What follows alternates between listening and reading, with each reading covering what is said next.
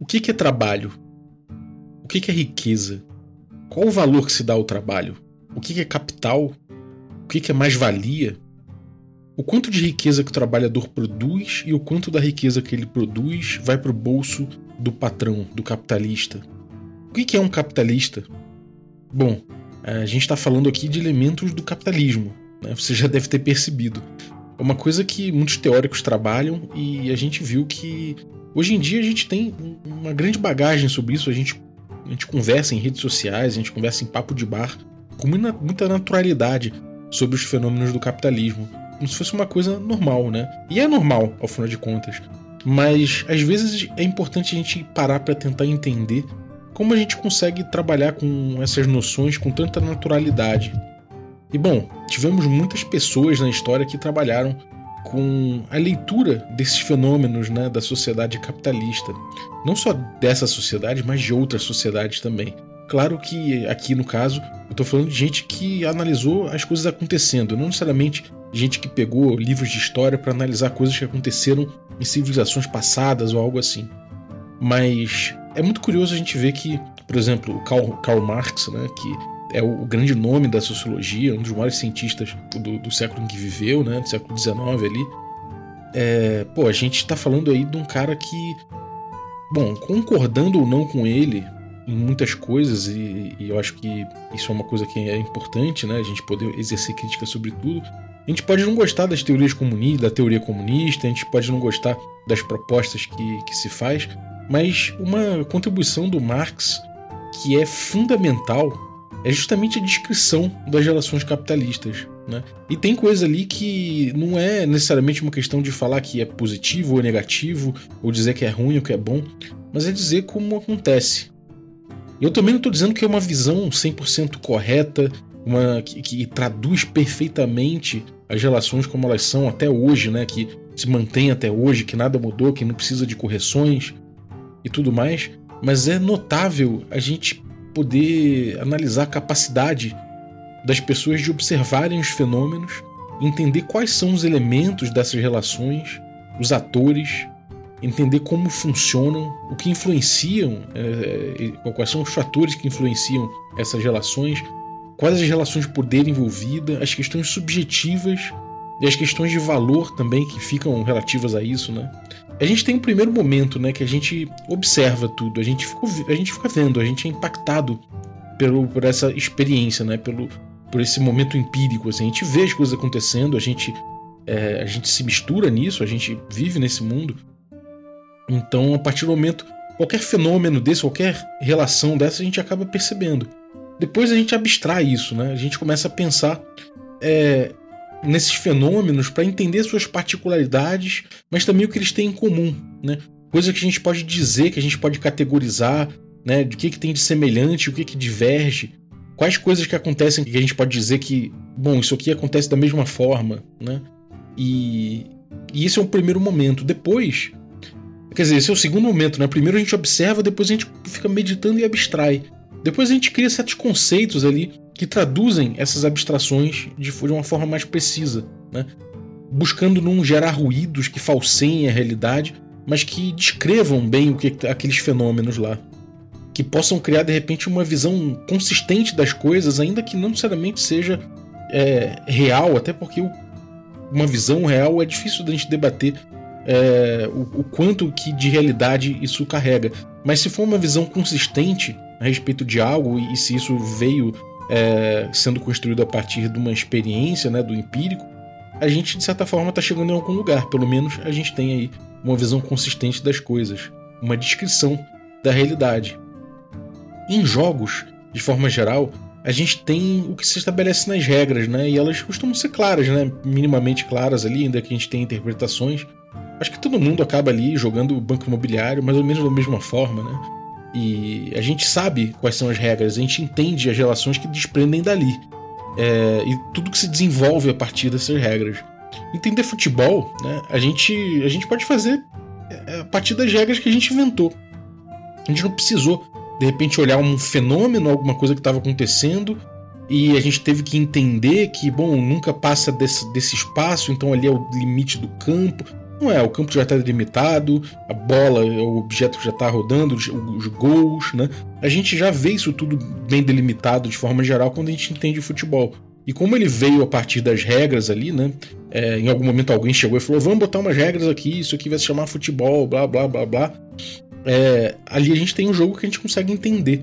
É diferente do fenômeno do capitalismo, por exemplo, que alguém deu, esse nome, alguém percebeu isso, alguém entendeu essas relações e tudo mais, e teve que entender quais regras que ele funciona. No jogo, as regras a princípio são dadas, né? É, a gente pode até ter jogos em que as regras são implícitas e, e emergentes de certa forma e tal, experiências freeform e tudo mais, mas de forma geral, as regras são claras e postas, né? Claro que no futebol, por exemplo, voltando a esse exemplo, a gente tem ali aspectos táticos, aspectos emocionais, tradição, dinheiro, fama envolvida, ego, torcida. E, bom, pra gente entender toda essa fenomenologia do futebol, a gente tem que ter essa percepção também, como a gente fez com, como se fez com o capitalismo, né? como se faz com o capitalismo. Mas é, e isso requer uma certa, uma certa cuidade visual, né? A gente entender ali os aspectos táticos do futebol. Você vê que tem certos comentaristas que que descrevem aquilo, você fala, ah, entendi, agora tô entendendo. Eu não sou um cara muito do futebol, mas dá para ver, o cara fala, pô, o lateral aqui recuou, ficou mais na defesa, isso fechou os espaços. Você começa a entender que há ali uma, uma, uma coisa que o sujeito abstraiu, ele percebeu o que está acontecendo, pegou, pegou, e estabeleceu alguns conceitos na cabeça de entender como aquilo funciona e, percebe, e, e conseguiu descrever aquele jogo, né? E isso é um processo que é complicado, por mais que a gente tenha no futebol as regras colocadas. Mas, de forma geral, quando a gente parte de regras que estão bem colocadas específicas ali, é mais fácil, né? É mais fácil perceber um pouco a partir das regras que a gente conhece. Mas, e no caso do RPG? Bom, a gente tem um episódio aí que foi publicado é, recentemente agora sobre o jogo além das regras.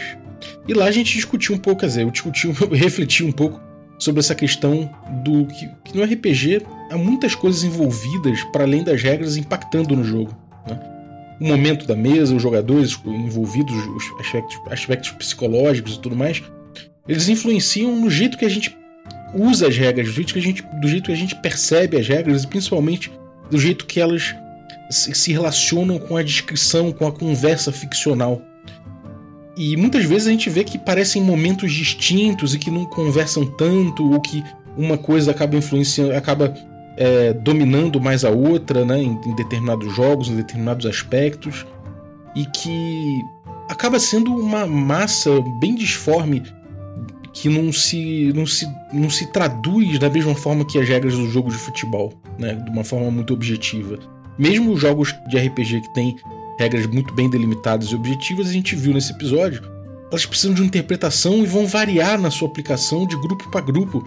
Né? Independente se forem jogos minimalistas e bem objetivos, a gente vai ver diferenças. Né? O jeito de conversar vai variar de grupo para grupo. Né? E eu não estou falando necessariamente da conversa do RPG, estou falando da conversa de forma geral. Né? Às vezes a inclusão de um membro a mais, ou sair um membro específico daquela conversa, já muda bastante coisa.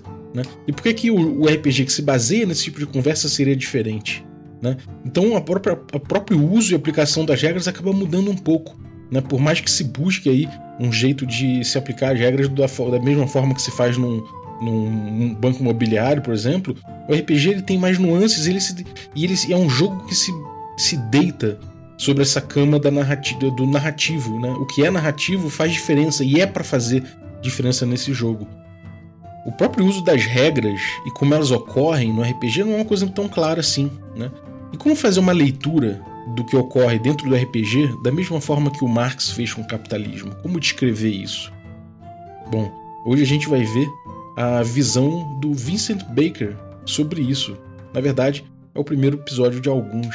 Eu, tô, eu vou trabalhar aqui em cima dos textos que ele coloca disponíveis no site dele lá, que é o lamplay.com. Se você quiser, é importante de repente você dar uma olhada lá, de repente já vai nesse site lá, dá uma olhada no texto. Eu vou pegar aqui o primeiro texto dele, que é o How RPG Rules Work, né, como as regras do RPG funcionam, que é de 2005, inclusive do início da, da época da Ford aí. Eu vou trabalhar em cima disso. Tem alguns diagramas, de repente pode ser interessante para você abrir esses diagramas para acompanhar também. Papai, você quer café? Café com quê? Café com pão.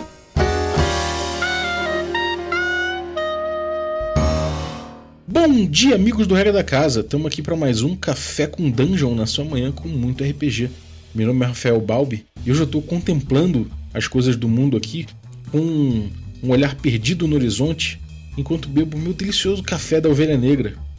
Se você quiser acordar e contemplar assim como eu, o RPG e outras coisas também, bebendo um cafezinho delicioso, um cafezão, na verdade, delicioso como esse, pode ir lá em ovelhanegracafés.com.br. É muito gostoso mesmo. E não é caro. Muita gente pensa, pô, Balber, é caro pra caramba esse café, beber café artesanal é um absurdo. Não é, não é. O, o café Ovelha Negra ele tem um valor acessível e fica ainda mais acessível você utilizando o nosso cupom Dungeon Crawl, tudo maiúsculo. Se você quiser um cupom especial que, que dá mais desconto ainda, aí você tem que se tornar um assinante e me consultar lá no Telegram. Se você já é assinante, é só me perguntar que eu te falo o qual é, qual é esse, esse cupom melhor. Então, picpay.me barra café com dungeon se você ainda não é um assinante. Aí você assina a partir de 5 reais e participa do nosso grupo de Telegram. Aí, além disso tudo, você ajuda a gente a bater nossas metas, a melhorar o conteúdo sempre. É, e participa de sorteios, recebe conteúdo extra. Então, é isso aí. Dá essa ajuda pra gente que vai ser maneiro, né? Mas vamos lá. Vamos cair aqui na descrição de como funciona o RPG segundo Vincent Baker. Bom, o Vincent Baker, para quem, pra quem não tá ligado, ele é um, é um autor de RPG aí dessa geração da Forge aí, né? Desse, desse, dessa geração que, que foi a primeira geração independente assim que discutiu RPG na internet, né? Um fórum muito importante. E, bom, é, esse cara, né, o, o, Vincent Baker, ele fez um jogo que você deve conhecer, que a gente falou aqui no Café com Dungeon também, tem no Brasil, que é o Apocalypse Engine, que é, que é o, a base pro Dungeon World e vários outros jogos muito interessantes. E ele tem um Patreon, né, onde ele reúne esses artigos que ele escreveu na época da Forge aí, e são muito interessantes os artigos, né? É, eu já tinha lido eles quando comecei a pesquisar sobre Forge, comecei a pesquisar sobre essa galera. E na época aquilo me despertou muitas curiosidades, mas eu não entendia muito bem. Eu continuo sem entender perfeitamente. É, não é uma linguagem fácil, não é uma coisa fácil da gente da gente entender, precisa de muita reflexão, mas eu acho muito interessante o tipo de reflexão que ele faz. Eu acho muito importante essa coisa de como a gente tenta entender os fenômenos do RPG, que é uma coisa que eu faço pra caramba, né? Tentar entender e descrever. E esse exercício é muito importante pra gente não só entender, talvez, é, criar uma opinião própria de como é esse, como é esse fenômeno, né? Do jogo na mesa, e mas também porque isso ajuda a gente a, a, entender a gente nesse papel, né? E você como jogador, você como mestre, você como, como alguém que trabalha com isso, que mexe com isso, que, que, que tá na mesa, que tá ali para brincar com isso também. Eu acho que de certa forma refletir sempre ajuda. E, e, é isso, eu acho muito importante que a gente tenha esse tipo de esforço de descrever essas coisas que acontecem né, com RPG. Então vamos lá. É, eu vou pegar o primeiro texto dele, que é esse How RPG Rules Work, ou seja, como as regras do RPG funcionam. É, é lá de. É, é lá de 18 de janeiro de 2005. Então das antigas aí, da época da Forge mesmo. E ele fala que isso é uma descrição, não uma prescrição, que isso é uma coisa importante, né? É, assim como pode acontecer aí com, com Marx, por exemplo, muitas vezes a pessoa descreve o que ela vê, ela propõe uma visão sobre a realidade, e aquilo é uma descrição de um momento, é uma pintura, um quadro que se faz, é, que se fez sobre o capitalismo, por exemplo, né? muita gente fala, ah, mas não acompanhou os tempos. É óbvio que não, aquilo é um quadro daquele momento é importante que as pessoas é, percebam a evolução desses quadros e se aproveitem das descrições para entender como evoluem as coisas, né? E da mesma forma é, acontece aqui com o Vincent Baker, ele está propondo uma pintura do, de como ele enxerga as coisas e que não é para você olhar sempre com esse viés, isso é, pra, é, é uma descrição que ele percebeu e não uma prescrição, né? Ou seja, é para você entender o mundo a partir de suas relações, utilizando ali é, as ideias que o Marx propôs, você pode fazer isso livremente, mas é importante também que você não seja dogmático com essa própria visão do que, que se propõe, porque as coisas evoluem, as coisas mudam, as coisas são é, particulares também e, e, os fenômenos eles mudam e, e aparecem novos e enfim desafiam conceitos. E isso é sempre importante que aconteça porque o mundo é extremamente dinâmico, né? As coisas são muito mais zoneadas do que a gente pode conceber nas nossas ideias. A gente fica levando os fenômenos para o mundo das ideias e, obviamente, alguma coisa, em algum momento, essa abstração ela, ela não funciona, né? Então vamos lá, vamos entender aqui como essa pintura, como, como descreve o RPG o, o Vincent Baker. Bom, ele, de acordo com o que ele percebe, ele coloca é, três coisas que coordenam um RPG, né? Que, é, que as regras de RPG coordenam. Então, e aqui no caso está falando especificamente de regras mesmo, né? As regras para ele. Tem três coisas importantes aqui que primeiro ele representa como um balãozinho a iconografia que ele usa, né? Um balãozinho. E o balãozinho significa a ficção. Ele significa o, os elementos diegéticos, as coisas que são dentro do jogo, né?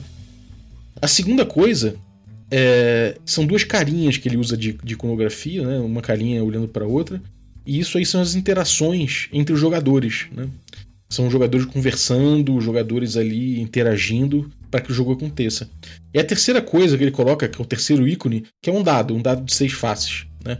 Isso aí ele chama de instrumental, né? Ou algo assim. Ele chama de ele chama de é, cues, né? Cues. E isso é um instrumental, né? Ou seja, dados, números, ficha, palavra, mapa, token, prop.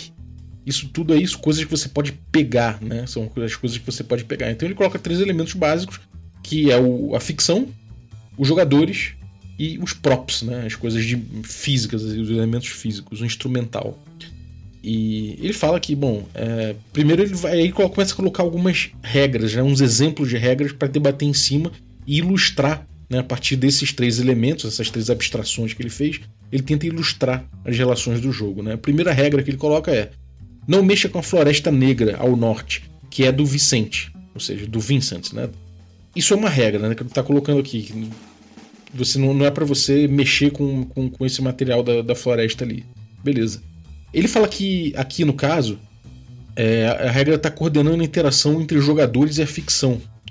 Então, no caso, é, em termos gráficos, ele coloca a, nu a nuvenzinha, uma seta verde vindo da, da, da, primeira das carinhas, né? São, são três coisas, né? O nuvenzinha, as carinhas e o dado, sempre assim. Ele coloca uma setinha vindo das carinhas, é, uma setinha verde vindo das carinhas para a nuvem e uma seta azul vindo da nuvem para as carinhas. O dado está apagado nesse caso. Né? Então, ele está dizendo aqui que, a, que, essa regra coordena a interação entre os jogadores e a ficção, né? E, e, toca nos primeiros elementos do jogo, né? que é a ficção e, e, os jogadores. Se a regra diz que a ficção coloca nossos personagens entrando numa floresta, é, a gente muda a nossa interação de uma forma específica. E a gente deixa isso por conta do, do Vincent, né, do Vicente, dizer como é a floresta. Então, no caso aqui, ele coloca em dois momentos, né? Primeiro, é, que a gente que, que, a ficção a ficção informa que que está entrando na floresta, né? E depois a gente coloca os jogadores que eles não vão mexer na floresta, que é uma coisa que o Vicente, eu imagino que seja o mestre, né? Que é o Vicente que vai tratar daquela floresta ali. É o Vincent. E ele tenta descrever isso dessa forma, né? A, a primeira é a setinha da, da, da das carinhas para nuvem, né? Ou seja, como, como eles estão interagindo dentro da ficção, entrando na floresta. Segundo, é como é, é que a ficção não vai ser alterada ali na, na, Floresta Negra. Depois ele dá outro exemplo de regra, né? Subtrai a rolagem do dado de dano dos hit points do personagem. Isso é uma regra, né? Obviamente, alguém tomou dano, você subtrai ali o dano rolado né, do hit point do personagem. E aí ele diz que e aí, no caso, ele descreve graficamente como uma nuvenzinha apagada, ou seja, não tem a nuvem. Você tem só as carinhas e o dado. Né? As carinhas, é, você tem saindo das carinhas uma seta verde indo para o dado e uma setinha azul vindo do dado para as carinhas.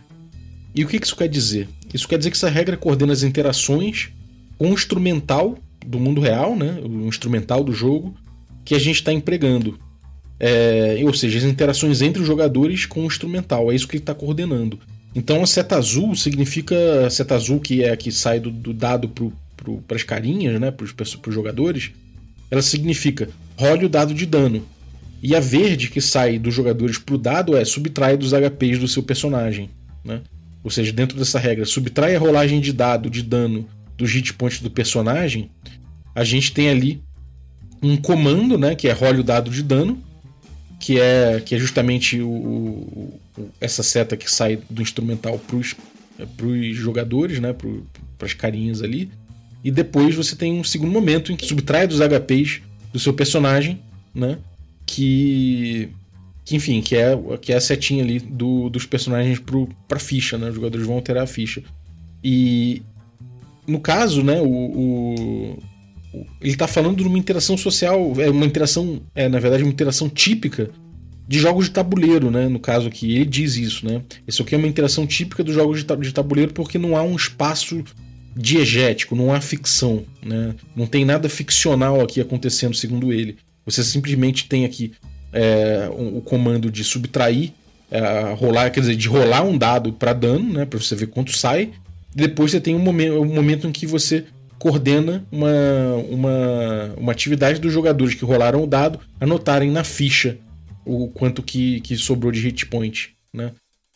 E, bom, aí que nesse ponto há uma coisa a se debater, eu acho, né, importante, mas a gente vê mais para frente, mas é, é, muito difícil a gente a gente dizer que isso não, não tem né, a ficção impactando. E também é difícil dizer o quanto que o quanto que há de espaço de, de ficção né, em certos jogos de tabuleiro. Né? Então, tudo bem, ele dá o exemplo de xadrez, ele dá exemplo de, de banco imobiliário, tudo bem, nesses dois a gente sabe que não entra no jogo né, o espaço imaginário ali, o espaço é, a, a diegese, né? A gente sabe que não entra no jogo. O jogo é somente essa parte mecânica interacional. Mas, de qualquer forma, é, há outros jogos né, de tabuleiro que, que pegam um pouco mais do aspecto lúdico. Né? Mas vamos lá. A regra 3 que ele coloca. Né? É, se teu personagem está em posição superior que seu oponente, faça uma jogada de ataque com mais 3. Isso é um exemplo de regra que ele dá lá mais uma. Né? E ele analisa essa regra, de novo, graficamente a, nu a nuvenzinha em primeiro lugar, aí tem uma, tem uma seta azul que perpassa as duas carinhas, né, que vem depois da nuvem, e chega no dado, que é o terceiro elemento desenhado. Né? Essa seta azul ela vai ficando verde né, conforme se aproxima ali do, do dado. Né? Sai, sai azul da ficção, vai ficando verde quanto mais próximo do dado. É... Depois, né, aí depois você tem as duas carinhas ali, depois da nuvem, né, as carinhas que são perpassadas pela seta. Aí você tem uma setinha azul que sai do dado para as carinhas, e é isso. E o que, ele está dizendo aqui? Né? Ele está dizendo que essa regra ela, ela pega informação do mundo ficcional e aplica nos instrumentos. Ou seja, a seta longa é, significa que sai, a seta longa que sai da nuvem e vai para o dado, ela significa se teu personagem está em posição superior que seu oponente, mais 3. Né? Isso aí é o que é o que ele, ele coloca lá. Você tem ali uma, uma percepção de que você tá mexendo com um posicionamento ficcional, né? Então, se teu personagem tá em posição superior que seu oponente, faça uma jogada de ataque com mais 3. E a seta azul do lado, né, que é que sai do dado para as carinhas, é, ela é esse, essa parte da regra que é faça uma jogada de ataque. Ou seja, os jogadores estão sendo acionados para usarem ali os instrumentos. É, e no caso, a seta longa ela perpassa as figurinhas, né, as carinhas ali, porque são as pessoas que interpretam a ficção e aplicam a regra de certa forma. Né? Depois a gente tem o exemplo 4 da regra, né? de regra. Né? Ele fala: se seu personagem tomar dano acima de 4 na rolagem, é, ele está nocauteado. Aí ele representa graficamente uma nuvenzinha com uma seta vinda do lado, né? É, vindo lá do dado, né? então é, é da outra ponta, né? vem o dado, a setinha perpassando as carinhas e chegando até a nuvem. Ela fica azul na origem, do lado do dado e verde na, na, na ficção, ali na nuvenzinha. E, e depois você tem as carinhas e uma seta verde das carinhas até o dado. E o que isso significa, né? Aqui as regras instruem a gente ter certas coisas acontecendo ficcionalmente quando algo acontece no mundo real, né? Ou seja, a ficção vai andar por conta de alguma coisa acontecendo no mundo real. O que, que aconteceu no mundo real? acontecer no mundo real é que você rolou o dado e saiu 4 ou mais, né? E se sair 4 ou mais, aí você vai ter um, um nocaute, né? Então, essa, é, é essa, essa relação que ele exprime do dado informando a ficção. Vai ter um nocaute, né? Aí depois você tem o exemplo 5, né? A regra que ele fala nesse exemplo é: se o oponente do seu personagem tentar desarmar ele, faça um teste de segurar a arma. Se você falhar, seu personagem está desarmado e você sofre penalidade correspondente até recuperar a arma. Beleza.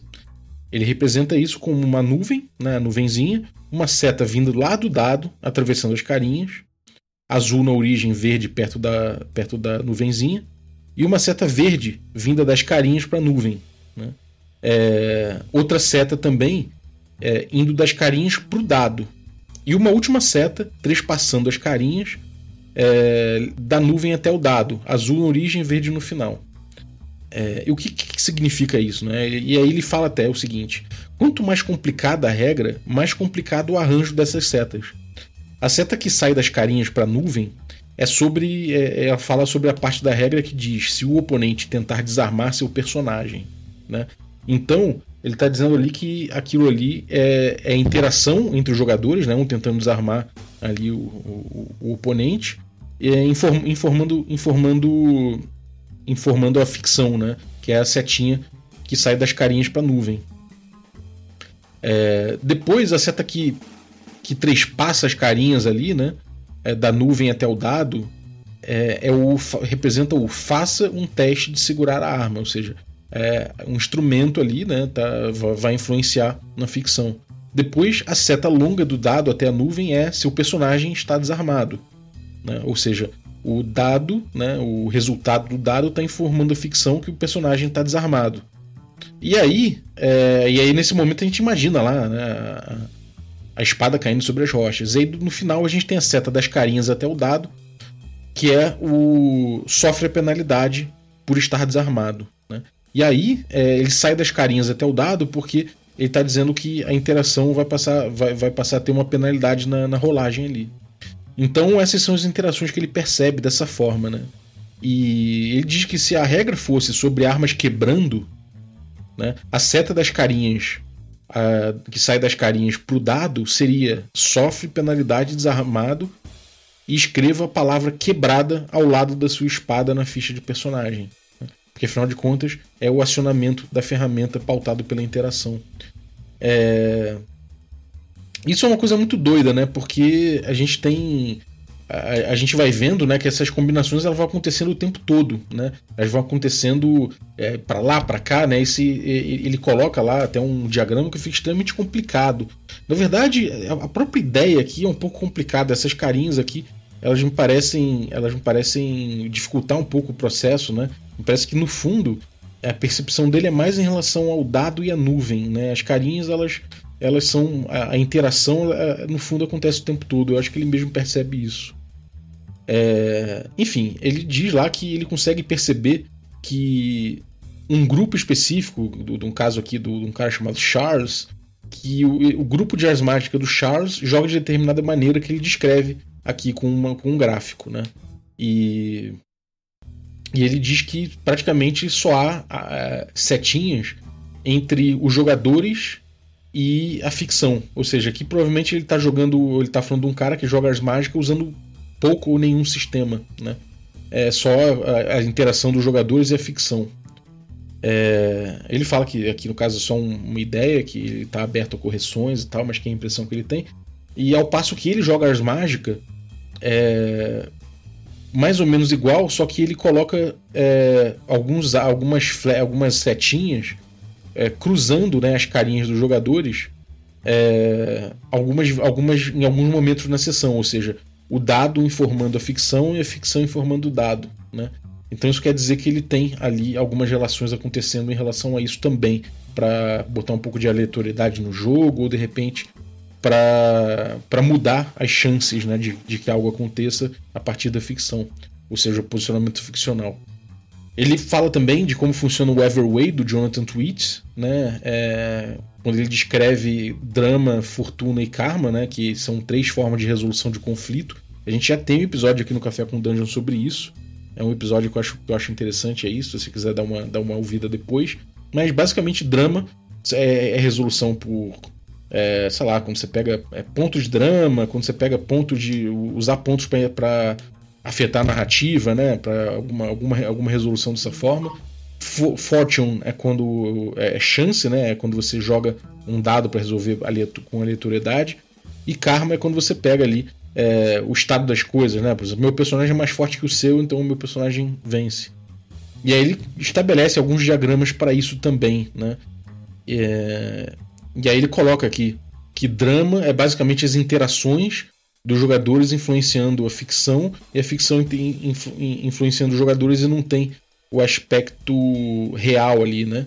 E, eu até concordo com isso aqui, porque de certa forma o que acontece aqui é que você tem ali uma, uma interação, uma interação que não parte em momento algum pelos instrumentos, né? Você tem ali tá usando ali os elementos da própria ficção e gamificando aquilo, né? É, ele coloca aqui outras possibilidades, né? Ele usa aqui o Fortune, né? Ele usa, mostra um diagrama do Fortune com o dado influenciando a narrativa, o dado influenciando a interação, a interação influenciando o dado e a narrativa influenciando o dado. Enfim, e, e é interessante aqui do, o estudo que ele faz, né? E tem bastante, tem bastante discussão, até nos comentários, é legal dar uma olhada nos comentários aqui desse artigo, porque se fala bastante, bastante sobre isso. Essa abstração que ele chega aqui não é uma abstração muito simples, né? Porque às vezes as coisas, na verdade, toda seta, me parece, ela ela acaba sendo é, é, é, ela não acaba tendo um vetor, sabe? É sempre é, o caminho é sempre duplo, né? E as coisas se embolam mais do que isso. Isso não parece esclarecer exatamente o que acontece no RPG, mas eu sinto que ajuda bastante.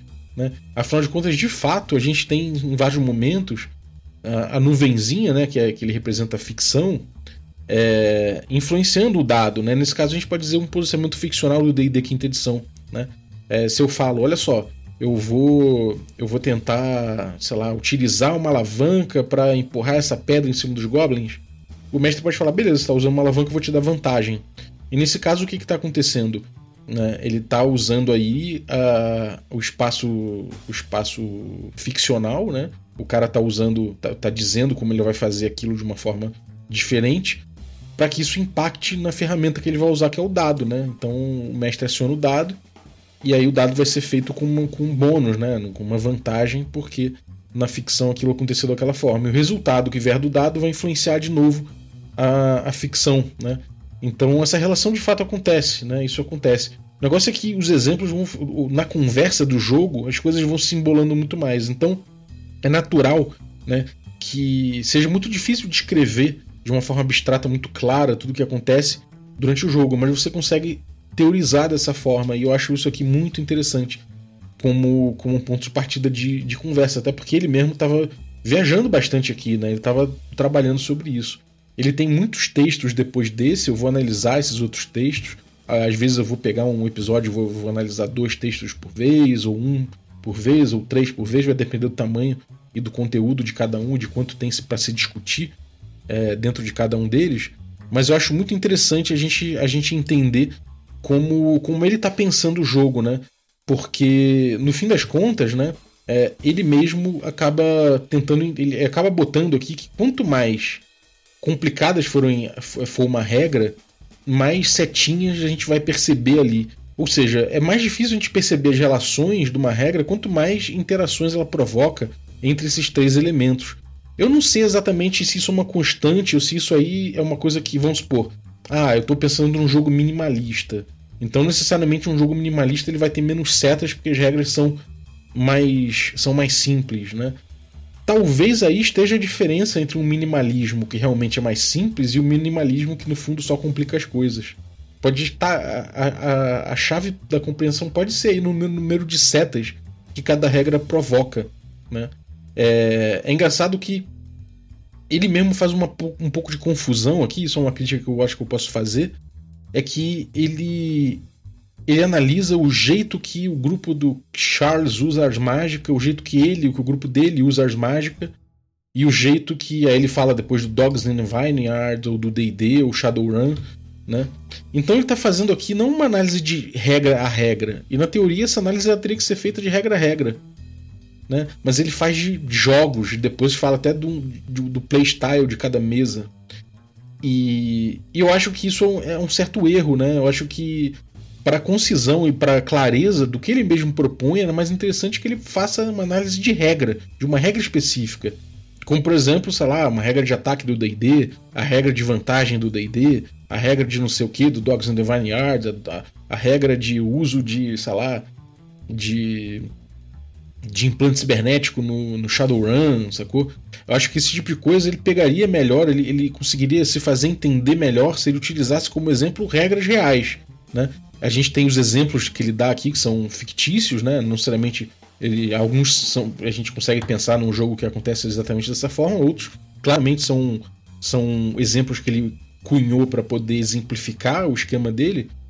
Mas eu acho que o mais interessante seria quando ele cai na, nas regras que existem de fato, ele usar a regra e não necessariamente falar de um jogo inteiro nesse, nesse esquema dele. Porque aí ele começa a abstrair de uma forma muito. começa a pirar na abstração aqui. É muito difícil você dizer todas as interações que tem dentro do Shadowrun, por exemplo, ou do Vampiro a Máscara, ou no PBTA, a partir desse diagrama, né? Ainda que aconteça, ainda que, que dê para fazer isso, não estou falando que é impossível, mas eu acho mais interessante a gente fazer isso a partir de regra, regra, regra, analisar cada regra aqui. Né? Ele fala do Everway e tudo mais, e, e até fala de esquema de resolução. Talvez faça mais sentido ele falar de drama, fortuna e karma, for, é, drama, fortune e, e karma, de acordo com isso, do que exatamente falar do falar de um sistema inteiro ou de um playstyle inteiro.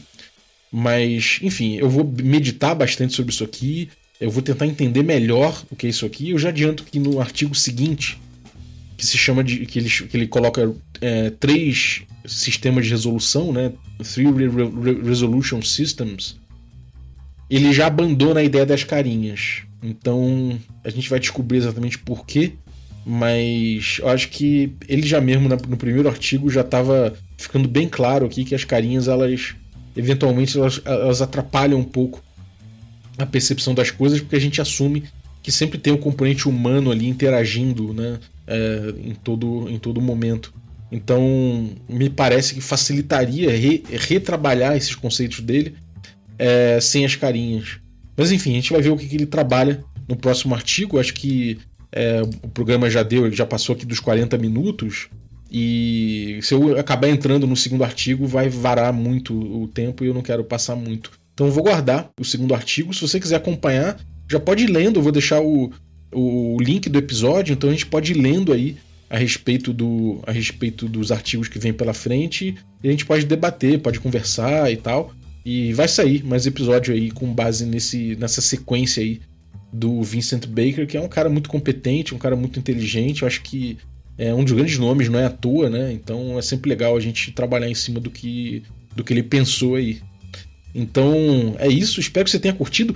Vale a pena, é, se você não viu, não ouviu o episódio vendo os diagramas, vale a pena ver. Se você não fala, não, não fala, não, não consegue ler inglês bem, é, pelo menos abre lá para você ver o diagrama e de repente ouve de novo o café ali, é, acompanhando o diagrama visualmente, que vai fazer muito sentido, vai ajudar bastante porque, enfim, eu ficar falando aqui, né, descrevendo as setinhas e tudo mais, acaba complicando um pouco. Mas, mas é isso, era mais ou menos o que eu queria debater a respeito, né? E eu achei importante trazer os exemplos que ele deu aqui e como ele destrincha uma regra a partir desses, dessas abstrações que ele fez. Bom, é isso. Queria agradecer aí é, você que ficou ouvindo a gente até agora. Muito obrigado aí pelo teu, pelo, pela tua audiência, né? Pela, pela tua presença aqui no café, ouvindo sempre os nossos episódios. Obrigado você também que, que apoia esse rolê, né? Que torna essa aventura possível. Então vou agradecer aí os nossos assinantes Café Expresso, né?